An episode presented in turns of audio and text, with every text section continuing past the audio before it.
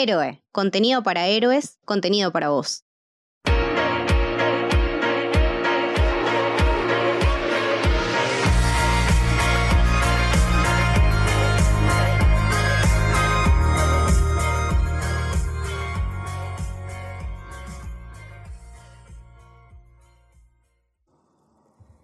Bienvenidos, bienvenidas, bienvenides al Camino del Héroe. Yo soy Camito. Hoy estoy con Lucho. Hola Lucho, ¿cómo va? ¿Cómo andas, Camito? Bien, muy contento de estar acá con vos como siempre. Muchas gracias. Bien, sí, muy contenta. Nos reunimos en una ocasión muy especial donde nos gusta mucho reunirnos porque desde el momento uno bancamos, alentamos y estamos aquí para la gran Cobra Kai con esta nueva quinta temporada eh, que terminé de ver hace algunos días y la verdad me dejó completamente encantada, queriendo ver más. Eh, la serie que nunca nos falla y como decimos que bancamos desde el minuto uno. Sí, es esa serie que todo el tiempo decís, bueno, seguramente en esta temporada se pudre todo, baja el nivel, eh, ya no nos va a gustar y de repente se supera y se supera y se supera, te quedas agarrado de la silla diciendo, ¿ya terminó? ¿Y dónde está la siguiente temporada? Bueno, eso nos pasó creo que en esta quinta, ¿no? También me pasa el tema de que respeta mucho su formato, ¿no? Esta media hora que nunca se pasa de los 40 minutos, que bueno, para mí es un formato que, me gusta mucho y que disfruto muchísimo porque es, es, mi spam justo de atención para series. Pelis te puedo ver quizá una de tres horas, pero con, series me pasa como que ahora estoy eligiendo este tipo de, eh, de duraciones y... La verdad que se divide muy bien su tiempo, como decís vos, es una serie que todo el tiempo estamos pensando que se va a ir al carajo y mejora muchísimo y creo que en esta temporada se nota un montón, me parece que técnicamente es la mejor, eh, vamos a hablar mucho de desarrollo de personajes, vamos a hablar de desarrollo de la trama, eh, de cosas que pasan en la trama en un momento y que después tienen un resignificado, eh, la serie está más adulta, también los chicos están más adultos, los conflictos son más adultos y más graves, o sea, todo es en esta temporada todo sube un nivel o incluso más. Eh, grandes villanos, no tengo nada para, para recriminarle. Eh, seguramente después, ahora durante la charla salga algo, pero por ahora es mi temporada favorita y con mis personajes favoritos. No, creo que es difícil acotar algo porque es exactamente lo mismo que pienso. De hecho, estoy dudando si no me estás leyendo la mente en este momento, eh, porque literal pero no, es que realmente me parece que nos atravesó de la misma manera la temporada y me quedo de vuelta con la frase adulto y en lo técnico no puedo no coincidir con que sin dudas me parece que hay un crecimiento notable, es la que está mejor filmada, la que tiene mejores ideas de guion, la que está mejor musicalizada eh, y hasta las interpretaciones de los actores, que muchos de ellos son bastante madero, eh, de madera, eh, han evolucionado hasta un punto en que son convincentes y decís, che, mirá cómo, este actor ha, crecido hasta, hasta, este nivel. Entonces, se disfruta muchísimo y en especial a mí me pasa que lo habíamos hablado creo que antes de que salga la temporada o en algún stream de los que solemos hacer, había visto el tráiler y no me había llamado la atención. Y la verdad que es una sorpresa, por lo menos para mí,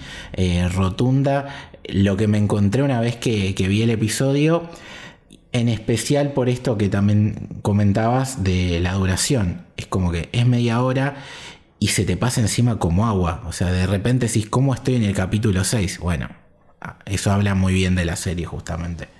Sí, aparte, no era incluso que eh, habíamos tenido grandes tiempos de, espera entre la última temporada y esta. La estrenaron, no sé si 31 de diciembre o 1 de enero. Eh, nos habían dejado con muchísima manija, ¿no? Si empezamos a hablar un poquito de eh, dónde nos habíamos quedado, bueno, en esta, en esta batalla. Cobra Kai eh, gana esta competencia y el Miyagi-Do, bueno, tiene que eh, cerrar sus puertas, ¿no? Habíamos tenido todo ese momento muy lindo de Miyagi-Do e el Fan eh, construyéndose como uno, después ahora los teníamos no sé, medio perdidos. y en el medio como que empieza esta temporada con esta trama un poco extraña, que es Miguel yéndose a México, ¿no? O sea, ocupó son 10 episodios, ocupó el 20% de la temporada porque ocupó dos episodios, y, pero no sé si me dejó algo realmente que valga la pena. Eh, tenemos buenos minutos de, Johnny y bueno, pero Johnny es para mí el MVP de la temporada, pero tenemos buenos minutos de Johnny con Robbie, pero de Miguel en sí no, no sé, no aprendí nada. No, es que amaga todo el tiempo. Entonces, una vez que vos viste toda la temporada, te das cuenta de que realmente no sirvió para nada. La pasás bien, sí, pero el arco del padre no le suma ni a Miguel ni a la serie.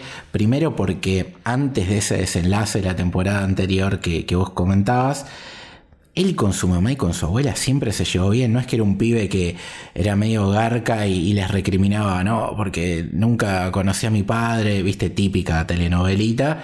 Nada que ver con eso. Y una vez que él ve al padre, que ni siquiera le dice que es su hijo, que se da cuenta de que nada, es reafirmar lo que él ya sabía, que su mamá y su abuela siempre lo cuidaron y que lo protegieron de algo.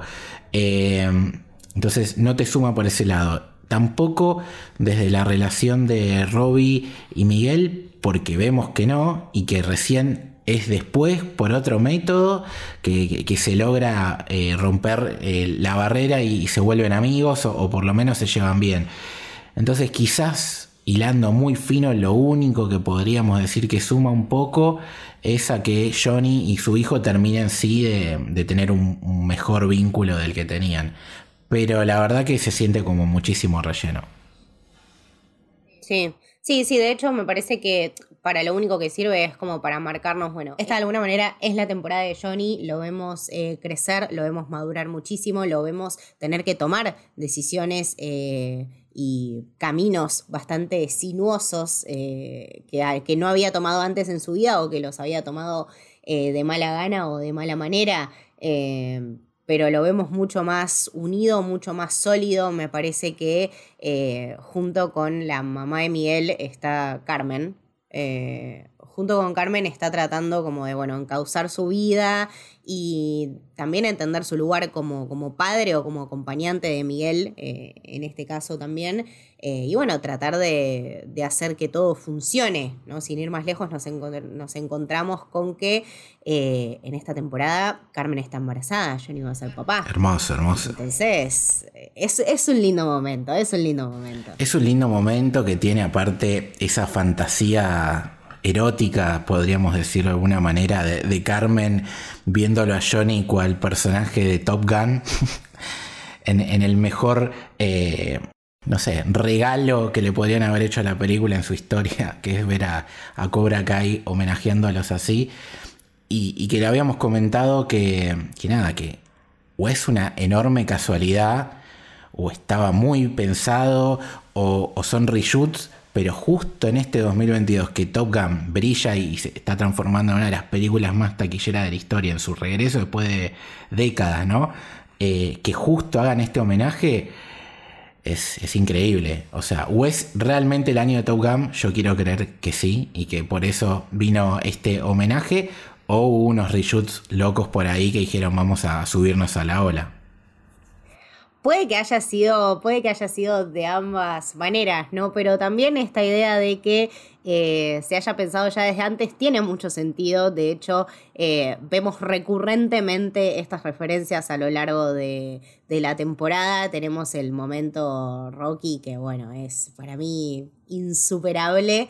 Eh, y esta nostalgia que, qué sé yo, antes la teníamos mucho más burda y como mucho más eh, directa, ahora la tenemos como todo mucho más estética o más graciosa. No sé si es que mejoraron el guion, no sé si es que mejoraron ellos. Quiero creer que es una, que es una, una mix de, ambas, eh, pero se subió muchísimo el nivel y se nota que está hecho con, mucho amor. Esta de Top Gun yo no podía creer lo que había visto, aparte eh, venía de ver los primeros cuatro que no sé si me habían enganchado completamente, de hecho los primeros dos son bastante eh, a mimir. Eh, pero dije, bueno, la dejo para mañana. Y después no la vi como por una semana y cuando la volví a ver dije, nah, es increíble.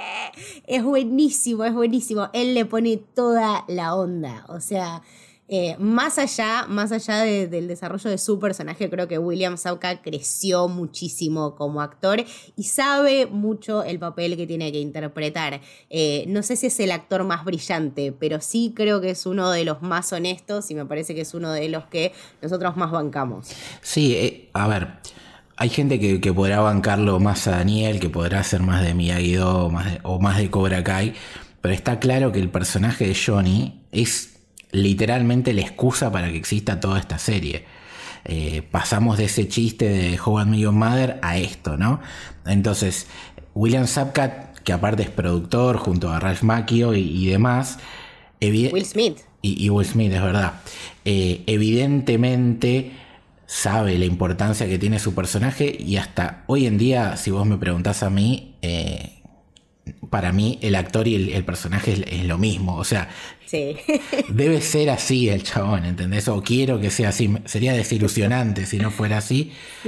Y, nada, su crecimiento y su madurez como personaje tiene que ver con esto también de, del guionismo, de los guionistas que, que decías vos recién.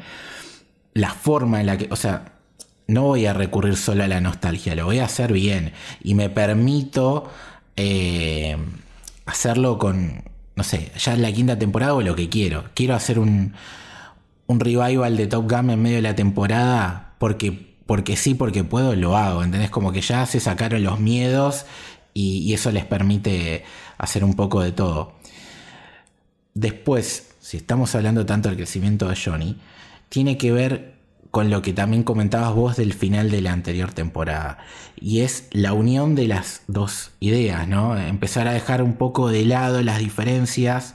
Ya no, casi no hay un conflictos y peleas entre ellos dos. De hecho, la única escena en la que Johnny y Daniel se están por caer a trompadas, porque Daniel se pone loco de que está por perder a su familia, Johnny le, lo mira y le dice, che, ¿estás bien? ¿Cómo te puedo ayudar? Es decir, deja de lado la violencia y suma el diálogo, ¿no? Es como que él se vuelve más miyagi y Daniel, como lo vamos a ver en la batalla final con, con Terry, toma eh, las formas de atacar como Cobra Kai. Es decir, si tengo que ir al frente, voy al frente como un Cobra Kai. Y se vuelven los dos como el Yin y el Yang de alguna manera. Y tenemos este crecimiento mutuo. El de Johnny, claro, pues como dijiste vos, el MVP. Pero también lo tenemos en Daniel, me parece. También lo tenemos en Daniel y me parece que dialoga muchísimo con la, 3, donde Daniel conoce a Terry, Daniel se empieza, empieza a dejar que, Terry lo, lo invada con, con, estos malos pensamientos y esta eh, nueva y dañina eh, filosofía del karate que bueno, él también termina aplicando a su vida. En esta temporada lo vemos perfectamente, o sea, me parece que el tema de paralelismos y la temática en sí está muy bien traspasada de Karate Kid 3 a Cobra Kai 5.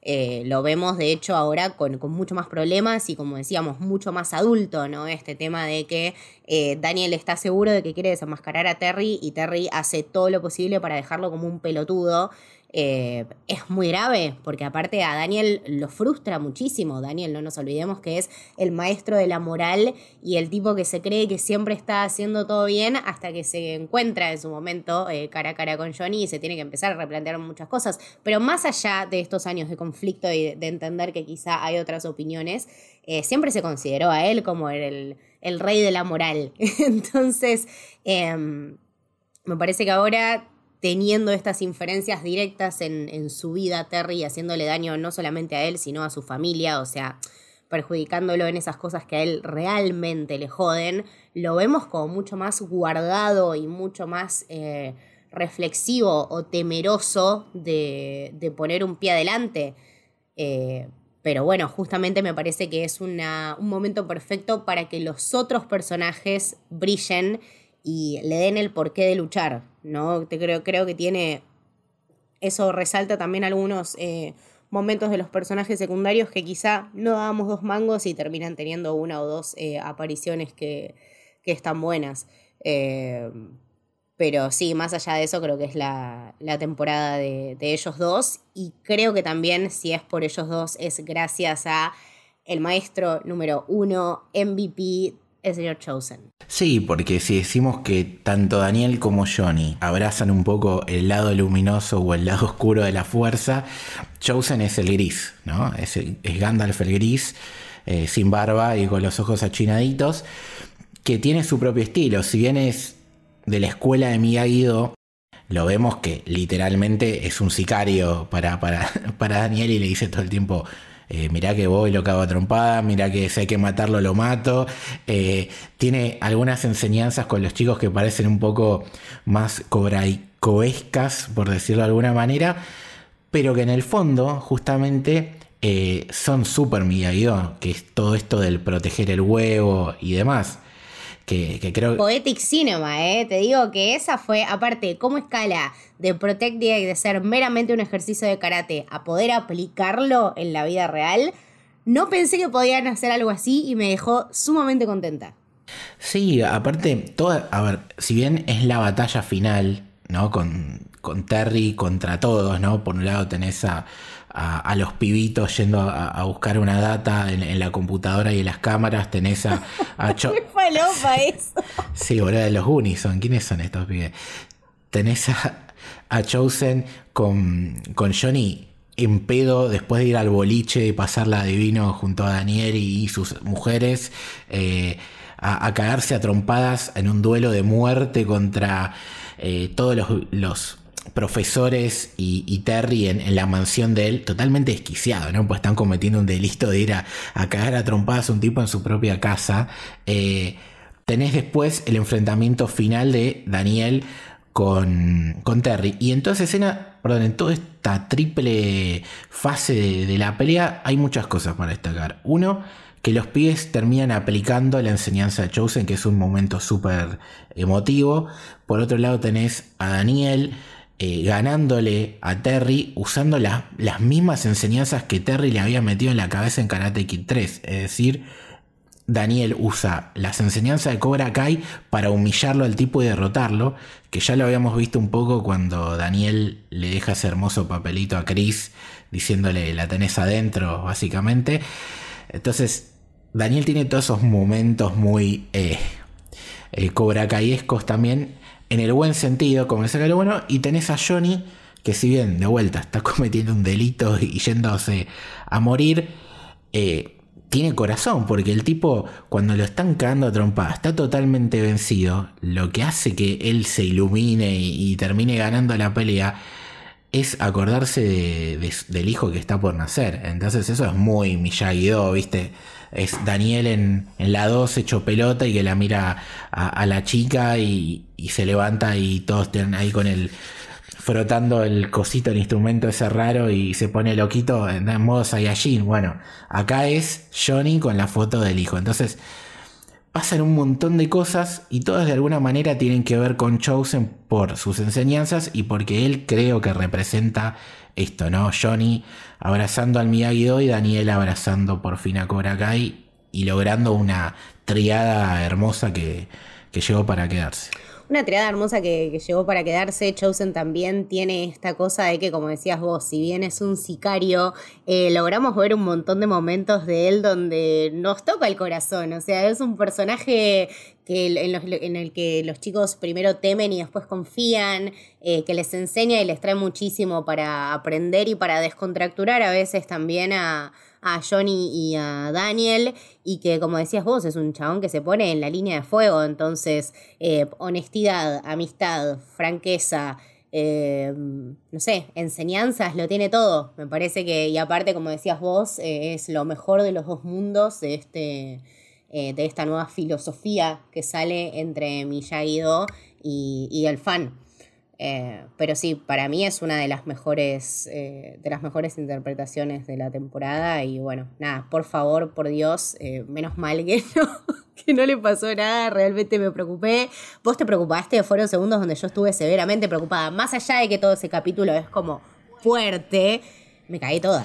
No, ese, el capítulo 10 es demencial y que ya con, bueno, después cuando hablemos un poco de Chris, comentamos lo que pasa, pero sí, eh, me cagué, me cagué de él, me cagué de John y dije, no me jodas que se va todo al recontra carajo, porque el tono que estaba marcando era muy diferente a lo que venimos viendo y hace que se te frunza un poquito el ojete. Pero otra cosa de Chosen, eh, dos, ¿no?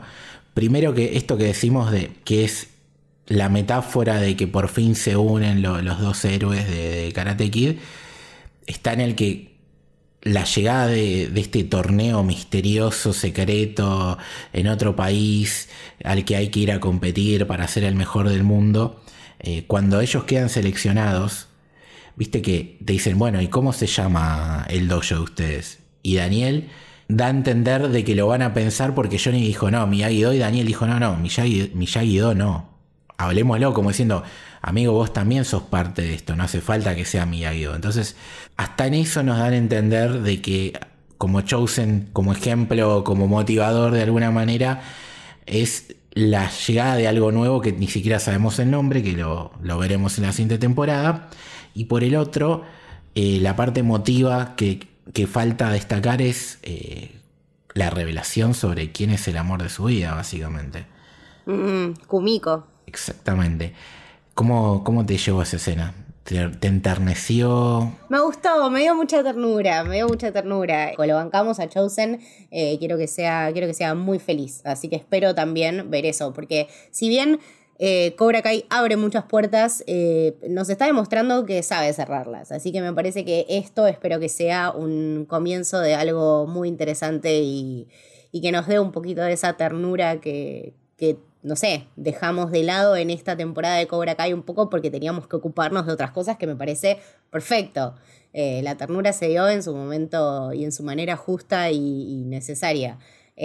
pero ahora que ya hablamos de Chosen, quería hablar un poquito más de los otros MVPs, que me parece que son los dos villanos impresionantes que tenemos esta temporada.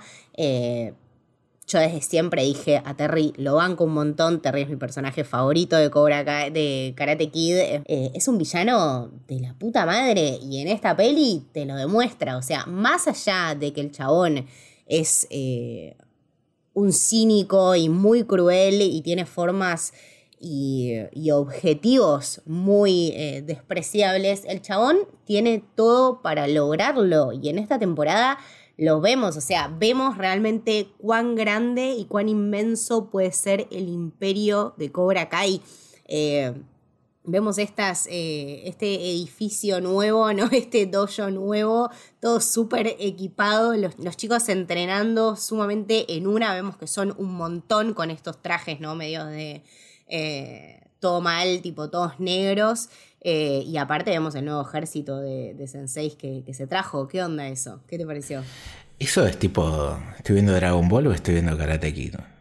pues, aparte llega un chabón con un parche en el ojo, ¿viste? Como que es tremendo, es un cyberpunk de repente. Aparte, me parece que suma porque había la necesidad de, de meter más villanos que lo acompañen a él porque si bien después podemos hablar un poco de los pibitos, que siempre es la, polémica, pero antes de meternos en ese tema y seguir con los villanos, de casi todos los nenes están del lado bueno a, mitad de temporada, porque del otro lado te quedan dos o tres. Entonces necesitabas que los adultos tomen el rol este, de la maldad o potenciales enfrentamientos, como lo vemos en el último episodio que ya dijimos que es salvaje. Entonces me parece muy bien y también creo que llegan para aportar algo para lo que puede ser la siguiente y última temporada, porque después cuando hablemos un poco más de, de Chris, eh, quizás junto a lo de México, lo único que me deja dudas de, de esta season es decir,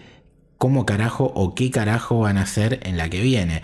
Eh, entonces, la presencia de estos entrenadores y, el posterior eh, torneo este, el Seikai Taikai, eh, me parece que sumaron mucho también para cambiar el formato de la serie. ¿Viste? Ya no fue una temporada de los nenes contra los nenes todo el tiempo, alguna pelea de Johnny contra Daniel. No fue tan rebelde, güey, y hasta el rol de los villanos justamente fue diferente.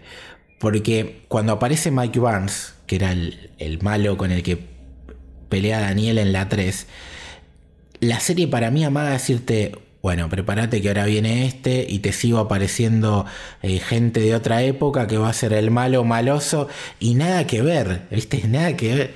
O sea, encima te da hasta ternura el pobre Mike porque el chabón llega, está vendiendo muebles y golpe la vuelta del pasado le, repercute negativamente, pues el pibe pierde todo su laburo, le queman todos los muebles, se va todo al carajo.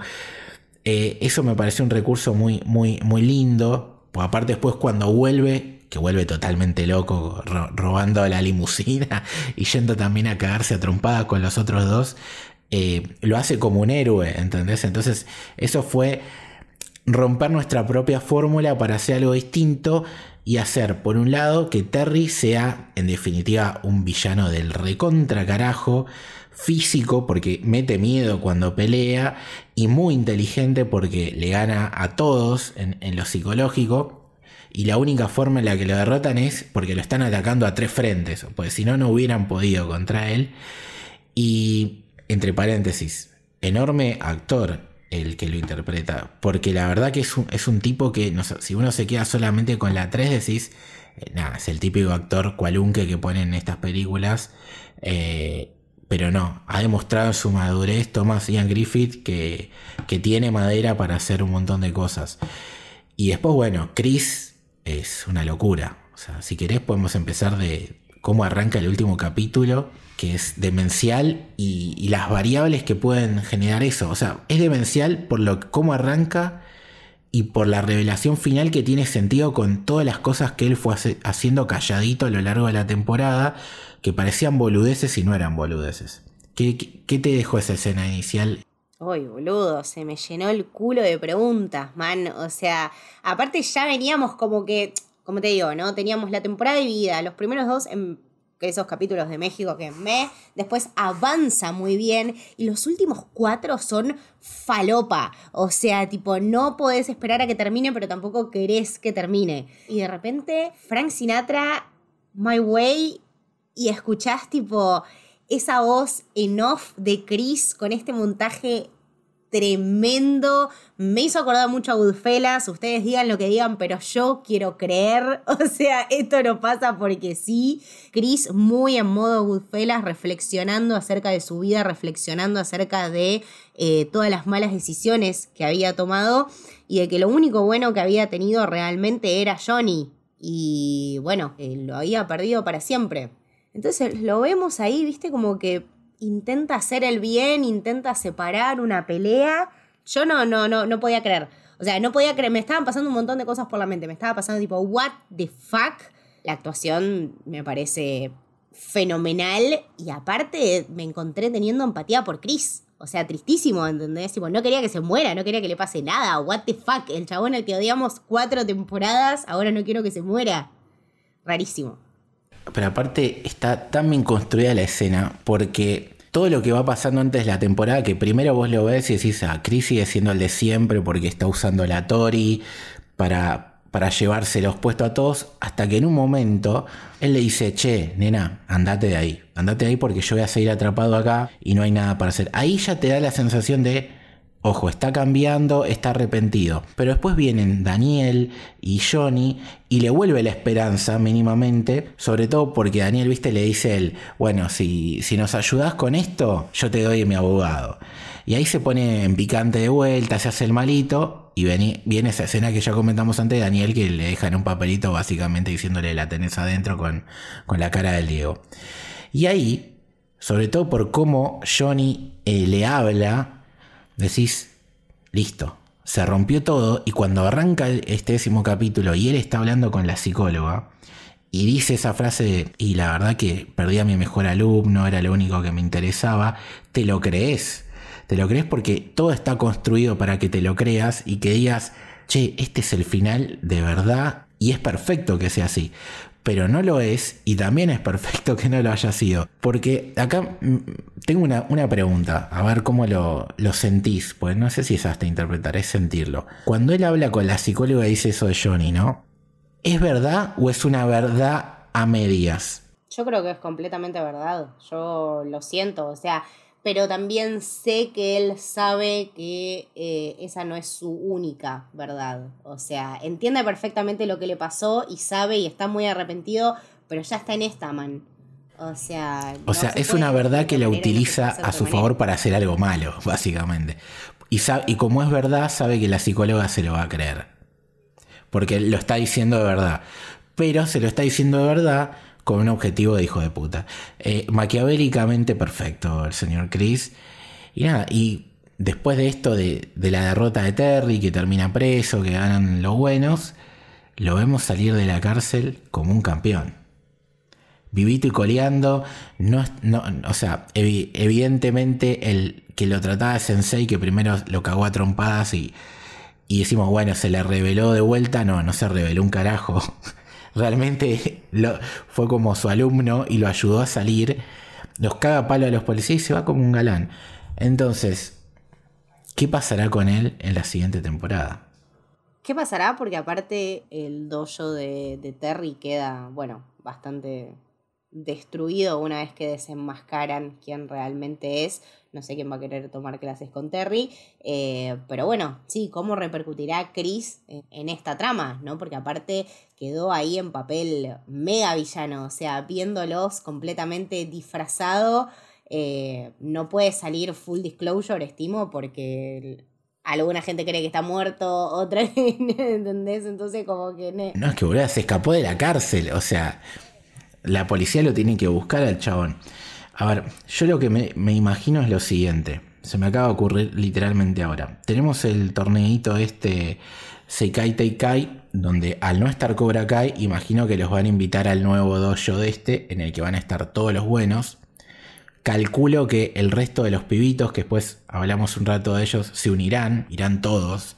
Y lo que creo que puede llegar a pasar, que Chris vaya también al torneo, porque conozca a alguien, se una quizás a los maestros estos que tenía Terry, y sea como el rival a vencer dentro del torneo, a través de sus alumnos que, tenga ya. Una cosa así me imagino que va a ser el desenlace de todo. Y que como va a ser un torneo importante y a partir de ahí será televisado, ahí sí lo vuelvan a meter en cana, porque nada, básicamente está todo el planeta viéndolo y dicen, ah, ahí estaba el, el prófugo. No sé, eso, no sé, no me imagino otra cosa. No, no creo que la serie eh, se quede en Estados Unidos, ¿entendés? Porque, ¿qué va a hacer Terry? Eh, ¿qué va a hacer Chris? No tiene los recursos económicos de Terry, está peleado con Terry, lo, persigue la policía. La verdad me cuesta imaginarme algo. Si no es esto, me, la verdad que no, no sé por dónde pueden ir, que puede ser algo bueno incluso, porque nada, como habíamos hablado, yo cuando veía los trailers de la quinta temporada decía, no entiendo para dónde van y me cerraron el ojete. Pero bueno, veremos para, para dónde va. Tema de los pibitos. Hemos tenido nosotros en estos mismos episodios nuestras miradas críticas de los chicos. Y me parece que incluso los más detestables, como suele ser la hija de Laruso o el hijo de Laruso, han evolucionado. Si bien ella, sobre todo, tiene sus cositas, creo que son más pasables, ¿no? Es como que no, no molestan tanto como antes. Sí, viste que a la hija de Laruso uno siempre está con ganas de cagarla un poquito a trompadas, pero me parece que en esta temporada eh, reflexiona un poquito más y la vemos un poquito más persona. Si bien tiene momentos donde le chifla el monio, porque qué carajo tenés que hacer arruinándole la noche a Miguel cuando está chapando con la otra piba, me parece que no tenés derecho, pero bueno, that's me. Sobre todo cuando lo dejaste vos, viste, ¿no? Sobre todo cuando lo dejaste vos, tipo, le hiciste un escándalo de, ay, no sé qué me pasa, no sé qué, bueno, flaca, andá, sé tu vida, ¿entendés? Deja de joder a los demás, nena, comprate una vida. Sam me sigue pareciendo un poco, un poco infumable. Lo que más destaco es el pendejito este Kenny Payne, que me parece total MVP, sacado, basado eh, un fenómeno ese pendejo, quiero que haga grandes, grandes cosas. Eh, y me parece que es un villano eh, genial, genial. Está muy en una. Es detestable ese pendejo de mierda, boludo. O sea, es. Actúa tan bien que te crees todo lo que hace y que está totalmente sacado, que no le importa nada. Que incluso cuando el hijo de Daniel, que creo que sí mejora bastante con respecto a otras versiones, tipo le pide perdón, todo. Es un chabón que se muestra arrepentido. Este sigue sacado, tipo no, le entra una bala, lo tenés a, a, Robbie también hablándole constantemente y, se le pudre, se la pudre a, a Hawk. Es como que no le cabe una al pibito, ¿viste? Está totalmente pasado de revoluciones. Y, ni, y no sé hasta qué punto va a ser tan fácil su redención, ¿no? Porque en el final vemos que se calma como casi todos los de Cobra Kai después de, de ver que Terry es un fraude. Pero, no sé, me cuesta imaginármelo eh, pasando fácilmente al lado de los buenos porque es tan bueno actuando que, no sé, me, lo creo que es un sorete el pibito, básicamente. Eh, me gusta Tori, me parece que está muy bien, pero ella en particular siempre me parece que, está muy bien. Eh, su papel también me gusta mucho, así que banco a Tori en general. Eh, la que no entiendo mucho es la pibita nueva de Cobra Kai, la nueva Tori. no sé, no, no, entendí, me parece que fue todo muy apresurado. yo creo que es una piba que es deportista. ¿viste? Le, copó el karate y, ¿viste? Una vez que cierra el, el, dojo de Johnny, se mete en otro dojo porque evidentemente le gustó el deporte. Después se mete en Cobra Kai y tiene esa, ese deseo de ser la número uno, pero también tiene su moral, ¿viste? Porque se pone del lado de Tori cuando corresponde. Entonces, creo que no es mala, simplemente es una chica que, que va al frente, es competitiva y. pero tiene las bases bien plantadas ella está bien. Después, los otros que te tienen que hacer reír tienen sus momentos que en los que los querés cagar a trompadas y otros en los que son simpáticos. Y del que no hablamos, que, vuelve, y no sé qué te pareció su trama, es eh, Mantarraya. No me aporta mucho, eh, me gustó todo ese temita Dungeons and Dragons que tienen ahí, me pareció que, fueron unos buenos eh, dos minutos y medio, pero no, no sé, o sea, sí entiendo por qué lo trajeron, porque era necesario que, aporte su verdad, ¿no? Y que diga que él estuvo mintiendo cuando em, dio su testimonio acerca de lo que había pasado con, eh, con Daniel y con Terry. Em, me pareció que fue acertado, pero no, no me llama mucho la atención su, historia en general. Eh, antes me caía un poco mejor, ahora es como que... Eh. No, sí, a mí me, parece simpático y creo que sí fue, como decís vos, importante en, en la trama básicamente. Y después nada, aprovecho para recomendar una película en la que es protagonista este muchacho que se llama Paul Walter Hauser que vos seguramente la viste porque es una película de uno de tus dioses, de uno de los más grandes, que la película es Richard Shewell, dirigida por Clint Eastwood. Eh, de hecho, eh, la fui a al cine, éramos tipo 80 viejos y yo. Bueno, me pasó lo mismo, pero nada, aprovechamos si les gusta Manta Raya que la vean porque el pibe está muy bien, es bastante, tiene similitudes en algunas cosas el personaje eh, y nada, es un peliculón absoluto me fascinó esa película. Así que nada, para, aprovechamos a Mantarraya para recomendar algo de uno de los más grandes. Lo que te quería decir yo, o sea, ya medio que debatimos esto del final de la temporada, lo que le podemos decir a la gente es dos cosas. Uno que va a haber una sexta temporada, pero como Cobra Kai es de Sony, hay medio, medio un rifirrafe con Netflix y se está demorando un poquito el anuncio por ese lado, pero si no llega a ser en Netflix, va a ser en algún sitio porque creo que es un éxito Cobra y todo da a entender de que la que viene es la última porque incluso esta podría haber sido la última por cómo terminó todo. Y después otra cosa que confirma todo esto es que Sony va a revivir la saga original de Karate Kid, va a haber una película de Karate Kid que va que va a continuar la saga. Es decir, va a ser la quinta película. Vos tenés la, la 1, 2 y 3 con Daniel de protagonista, tenés la 4 con... Hilary Swank. Con Hilary Swank. Y tenés el spin-off de, del hijo de Will Smith que no cuenta en, lo canónico. No, para nada, en ningún lado cuenta. en ningún lado cuenta, todo bien con Jackie Chan, pero no. Eh, entonces esta sería la quinta película de la saga y ya dijeron de que no va a tener nada que ver con Cobra Kai. Entonces veremos por dónde carajo van a salir, porque nada, eh, es loco que no tenga nada que ver con Cobra Kai. Pero bueno, el mundo de Karate Kid se sigue expandiendo con una nueva película y seguramente con la sexta y quizás última temporada de, de Cobra Kai. Sí, espero que ya sea que ya sea la última. Realmente también me parece, como dijiste vos, con este alcance mundial que va a tener Cobra Kai en, este torneo eh, que se aproxima.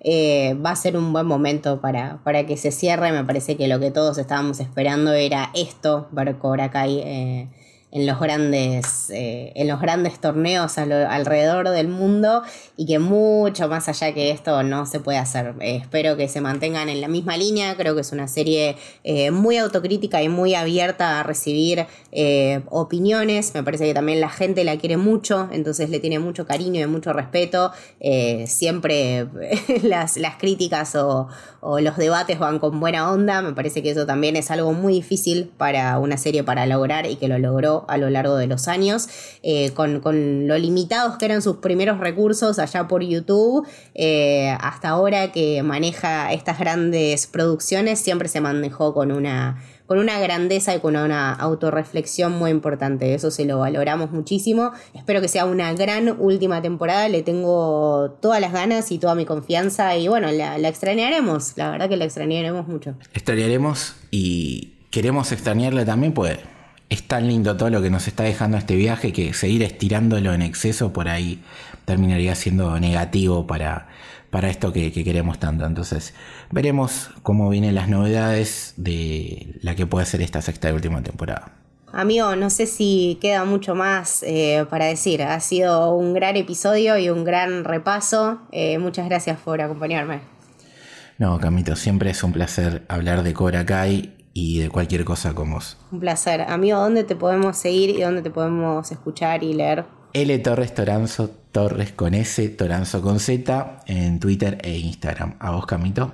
A mí me pueden seguir como Camito del Héroe tanto en Twitter como en Instagram. Al podcast que es Camino del Héroe lo pueden seguir como Camino Héroe en Twitter y Camino del Héroe en Instagram. A la productora Héroe, que es la casa de este podcast y muchos otros podcasts, la pueden seguir como arroba sos héroe en todas las redes sociales. Acuérdense que también eh, tenemos disponible ahí eh, toda la información sobre nuestro club de suscriptores si se quieren unir con una colaboración por eh, Mercado Pago se unen a nuestro Discord exclusivo. Eh, que todo el tiempo estamos hablando de los nuevos contenidos, eh, mandamos memes, mandamos fotos de mascotas, eh, se arma una hermosa, una hermosa comunidad, así que bueno, son bienvenidos a ser parte. Si tienen alguna preguntita, nos mandan mediante redes sociales y los ayudamos. Como siempre, ha sido un placer. Este fue El Camino del Héroe. Espero que les haya gustado. Chau, chau.